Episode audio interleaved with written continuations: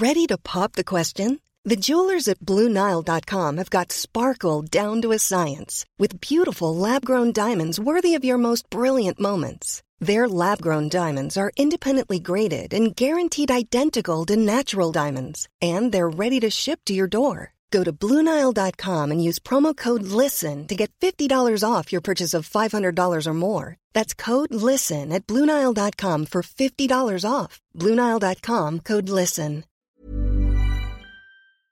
Député La France Insoumise des, Bouches-du-Rhône. Euh, un mot de, cette information, Emmanuel Macron qui se rend à Annecy auprès des, victimes. C'est le rôle du président de la République Je crois, oui, bien sûr. Et c'est normal que les autorités, celles et ceux qui. Euh, représente le peuple tout entier, euh, démontre la, compassion, l'émotion de la nation tout entière. Donc oui, je pense que c'est son rôle de se rendre sur place. Je veux dire, avant de répondre à vos questions, bien évidemment, ma, ma, compassion, mon, effroi. Ma compassion avec les, les, victimes, mes pensées qui sont pour elles, ma compassion avec leur famille, et puis mes remerciements aussi, et je pense les remerciements de, la nation aussi tout entière, pour les agents municipaux dont vous venez de parler, qui se sont interposés, pour ce jeune homme qui, euh, au péril de sa vie, manifestement, s'est interposé aussi, pour les forces de l'ordre qui sont intervenues sur place. Pour les secours. hommage aux policiers ce matin. Bien sûr, il faut rendre hommage à toutes celles et ceux qui euh, ont agi dans cette euh, situation et espérer, puisque euh, ces, ces, personnes ciblées, en particulier ces, ces enfants, sont dans des, une situation d'urgence absolue, qu'elles s'en sortent tout simplement et le plus rapidement possible. La question que, que tout le monde se pose, euh, c'est au-delà des questions sur l'état de santé des victimes, évidemment, mais bon, ça, on va attendre de, de nouvelles informations, qui est, qui est, la question numéro un, numéro un, au-dessus de tout. Euh, mais ensuite, euh, que faire pour éviter à l'avenir de un tel drame? Cette question, je vous la pose.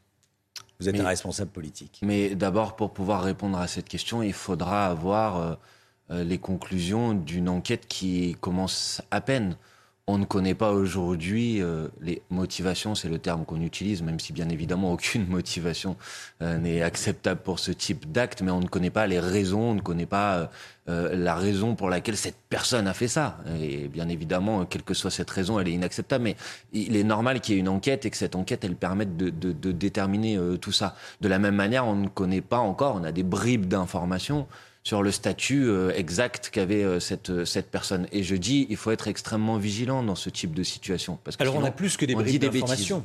On a plus que des bribes d'informations. Il avait obtenu le statut de réfugié politique en Suède. En il Suède. voulait obtenir l'asile en France. Et dimanche dernier, la France lui avait dit non. Oui, et vous le savez que aujourd'hui, en tout cas dans, dans notre règlement euh, national et européen, une personne qui a obtenu l'asile dans un autre pays de l'Union européenne a la possibilité pour un nombre de jours limité de se rendre dans un autre pays de l'Union européenne. Mais moins de huit mois, parce qu'il oui, oui, bien sûr, bien sûr. il est arrivé en Bien sûr, octobre. je crois que c'est trois mois, si, si mes Exactement. informations sont, sont, sont, bonnes. Ensuite, il a la possibilité, une personne qui est dans ce statut, de pouvoir demander de s'installer durablement dans un autre pays que dans le pays dans lequel il a pour des raisons valables. obtenu sa demande d'asile, il peut faire une demande. Manifestement, c'est pas cette demande qu'il avait fait, il avait fait mmh. une demande d'un titre d'asile. Bref, vous voyez bien qu'il y a des informations qui sont des compliquées. Et si je vous dis qu'il faut attendre les informations, c'est pas parce qu'on ne peut pas discuter de cette question, mais c'est parce que sinon on dit n'importe quoi. Parce que pardonnez-moi de vous le dire, mais hier il y a un certain nombre de personnes qui ont dit n'importe quoi, qui ont commencé à parler d'islam alors que on apprend manifestement là aussi, selon les premières informations, que cette personne euh, serait plutôt euh, ce qu'on appelle un chrétien chrétiens d'Orient qui auraient fui euh, la, la, la, la, Syrie sous il les a persécutions. Dit, il a dit il y a quelque temps, on ne sait pas ce qu'il a dit aux policiers ces oui, dernières oui. heures, mais il a dit il y a quelque temps qu'il était chrétien euh, de, de, Syrie. Voilà, on verra si c'est si vérifié tout ça. Mais il y a des gens hier, à, à, à peine, connaiss, à, à, peine connaissions-nous ce, ce, ce, drame qui commençait à dire c'est un, une question liée à l'islam. Finalement, c'est pas le cas. Après, on nous a dit c'est une question liée au terrorisme. On se rend compte que c'est possible, mais c'est aussi possible qu'il y ait un autre euh, mobile que, que celui-ci. Vous voyez, il faut faire attention dans ce type de situation parce que sinon, on se met à raconter n'importe quoi. Et en plus d'être indécent, c'est ridicule et absurde. La droite propose que les demandes d'asile soient faites en dehors du territoire national. Euh, ça aurait permis que cet homme n'entre pas en France puisqu'on ne lui a pas accordé l'asile. Est-ce que c'est une solution Non, ça n'aurait pas permis. Non, ce que vous dites, est... excusez-moi de vous le dire, mais encore une fois, si les informations qui sont à notre connaissance sont exactes, ce que vous dites est inexact puisqu'il avait obtenu sa demande d'asile en Suède, donc il avait la possibilité il avait pour un nombre de, jours limité de venir sur le territoire national. Moins que le temps qu'il est resté.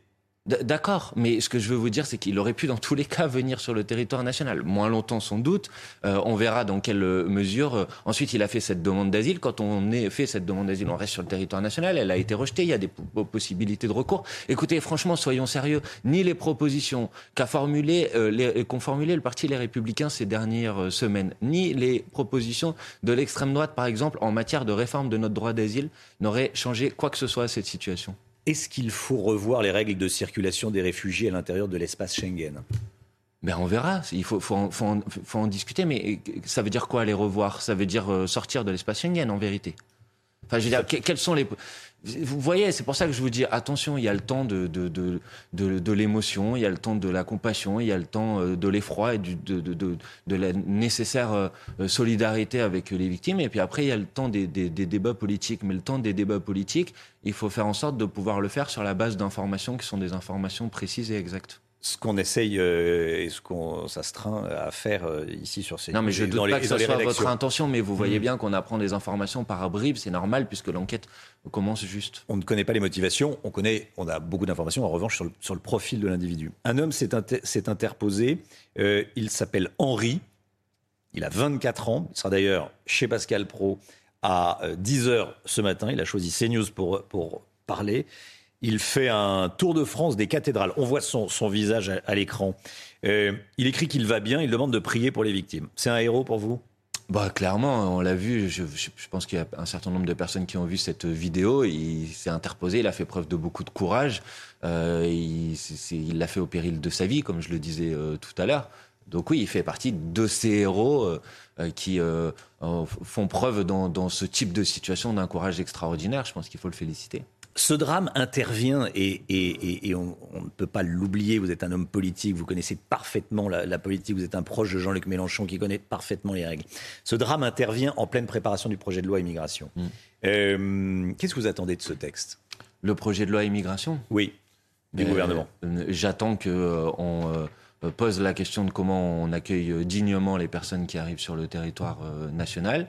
J'attends qu'on pose la question euh, de comment on fait en sorte que des personnes qui quittent aujourd'hui euh, leur pays ne soient pas obligées de le quitter. Et donc on euh, pose la question de l'immigration de manière globale à l'échelle internationale, qu'on pose la question des causes qui génèrent des départs, qu'on réfléchisse aux solutions pour faire en sorte que les personnes qui quittent leur pays n'aient pas besoin de le faire.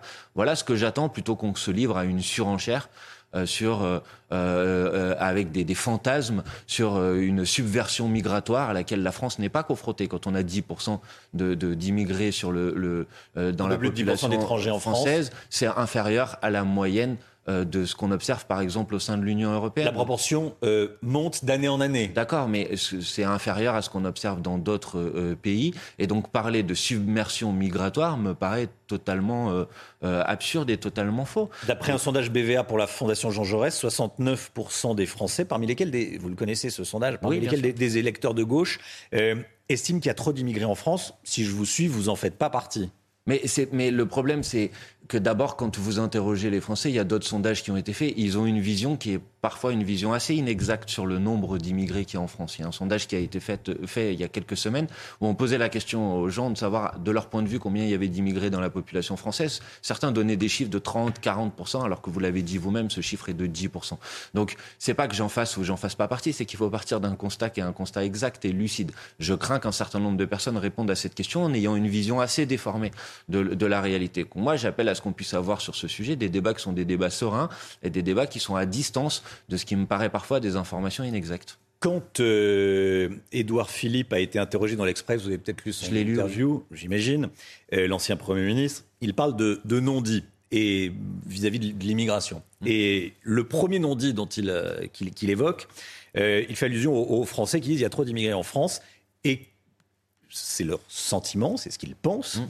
Euh, ils ont le droit de le, penser. Euh, et il, dit, en réalité, euh, ces Français parlent d'individus qui sont arrivés depuis plusieurs années en, France et qui qui sont pas des étrangers, mais des Français.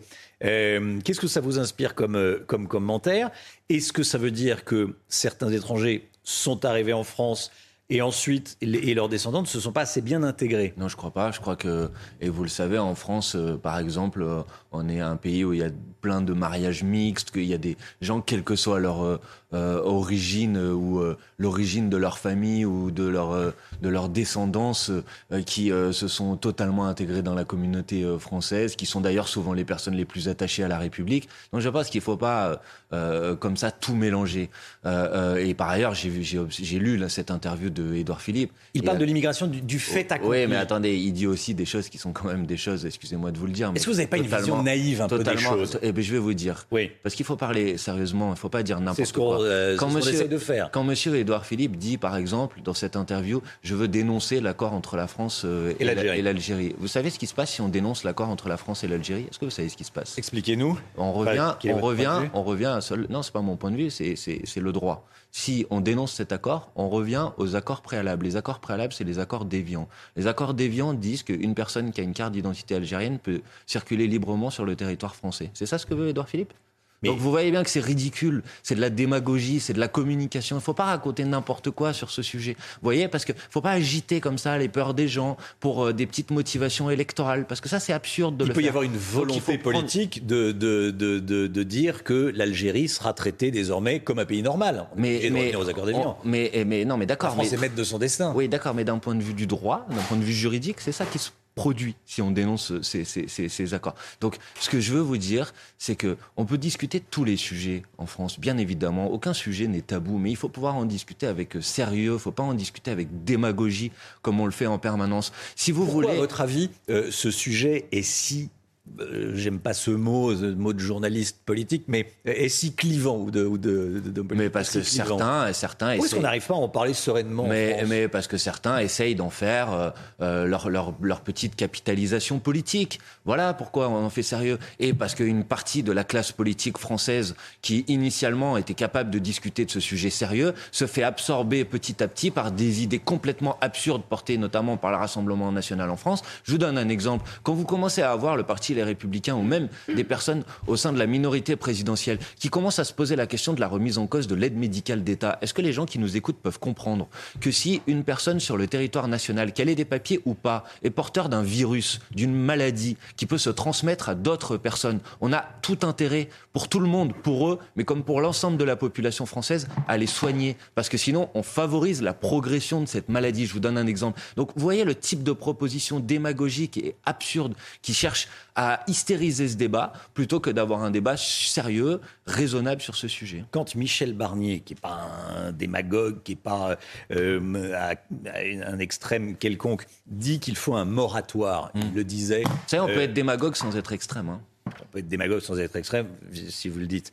Euh, il proposait un moratoire sur l'immigration. Ça veut bien dire qu'il faut peut-être, certains le disent en tout cas, reprendre notre souffle. Mais qu'est-ce que ça veut dire, un moratoire sur l'immigration? Ça veut dire stopper, ça veut dire suspendre. Zéro, zéro alors ça veut dire euh, arriver au minimum. Non, c'est un moratoire, ça veut dire qu'il n'y a plus une seule personne qui rentre sur le mmh. territoire national, quelles que soient les circonstances. Donc ça veut minimum. dire. Non, mais d'accord, mais je ne sais pas ce que ça veut dire, moi, un minimum. Ça veut dire qu'on accueille, on ne répond plus aux demandes d'asile, par exemple. Donc en violation de toutes les conventions internationales que la France a signées. C'est ça que ça veut dire un moratoire? Ça veut dire que euh, une personne euh, euh, qui vient pour travailler, on, on c'est pas possible non plus. Qu'est-ce que ça veut dire? Je veux dire, précisément, vous vous me disiez, euh, c'est pas un démagogue. Bah si, c'est démagogique en fait, parce que c'est un effet d'annonce, une proposition de cette nature. Ensuite, il faut regarder quelle est sa réalisation concrète. Et vous voyez bien que sa réalisation concrète, elle est totalement impossible en l'occurrence. Merci beaucoup, Manuel Bompard, député de la France Insoumise des, Bouches-du-Rhône. Merci d'avoir été en direct avec nous ce matin dans, la matinale CNews, d'avoir répondu euh, aux questions de, de CNews. Merci à vous. Bonne journée.